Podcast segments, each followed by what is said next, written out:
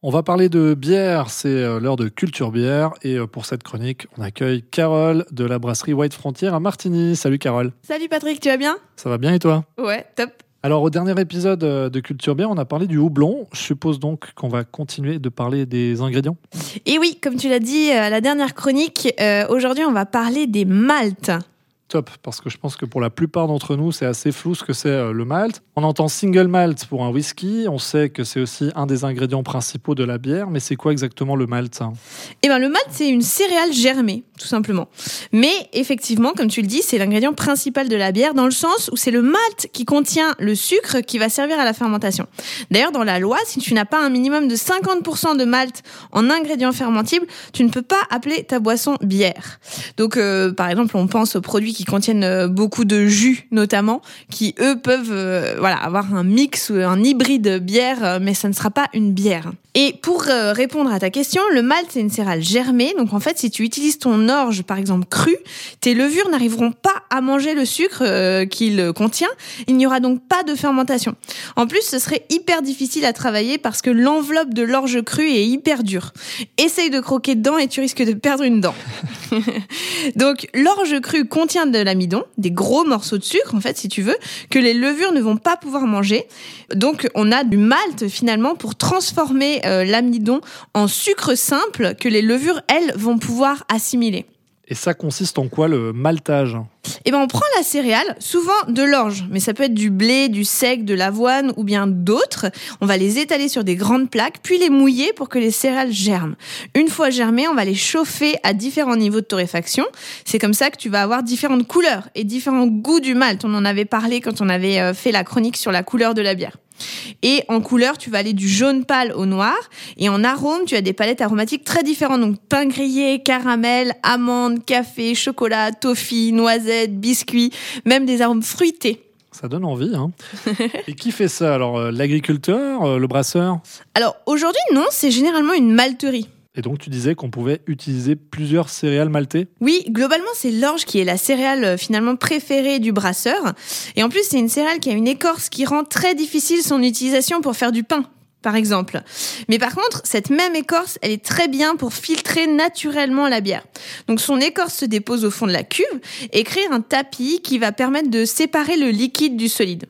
Donc j'en profite pour faire une petite parenthèse historique, comme j'aime bien le faire. La bière a grandement participé au développement de l'agriculture. Parce que à l'époque sumérienne, déjà euh, les brasseurs faisaient pousser de l'orge pour fabriquer de la bière.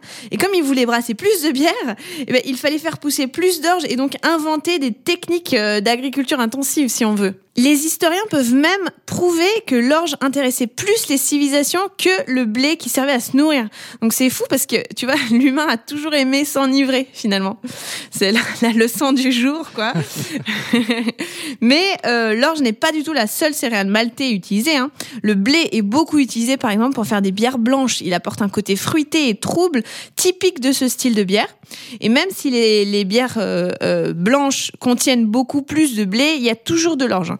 On peut utiliser aussi euh, du seigle, de l'avoine, de l'épeautre. La Corona, par exemple, elle, elle est brassée avec du maïs. Et les bières asiatiques, souvent, sont brassées avec du riz. Et le bio, le sans gluten, euh, c'est difficile Ben, je vais commencer par te répondre sur le sans gluten et après on parlera du bio.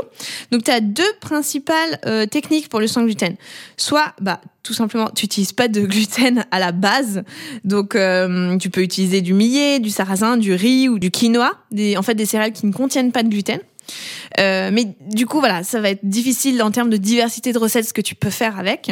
Et puis, euh, sinon, tu peux dégluténiser. c'est un mot un peu barbare, ouais, c'est dur à dire en plus. Euh, donc en fait, après la fermentation, tu utilises un filtre spécial qui enlève le gluten de ta bière, ou encore tu ajoutes des, des enzymes dans la bière qui enlèvent le gluten.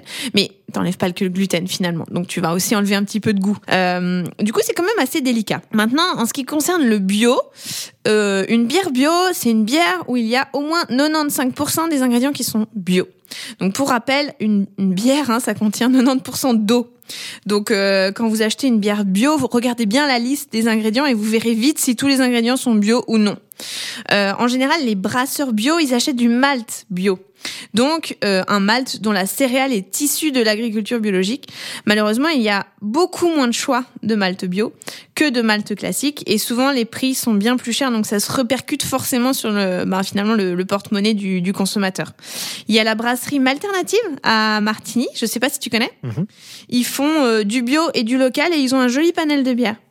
Et puis euh, pour le sans gluten suisse, j'en connais pas beaucoup, euh, mais je sais que la brasserie d'Appenzell euh, en fait. Sinon, il y a, il y a plein de bières étrangères et européennes qui en font. Merci beaucoup, je t'en prie. Et on se retrouve euh, la prochaine fois pour parler d'un nouvel ingrédient. Avec plaisir. Ça sera l'eau. Bonne journée. Bonne journée, Patrick.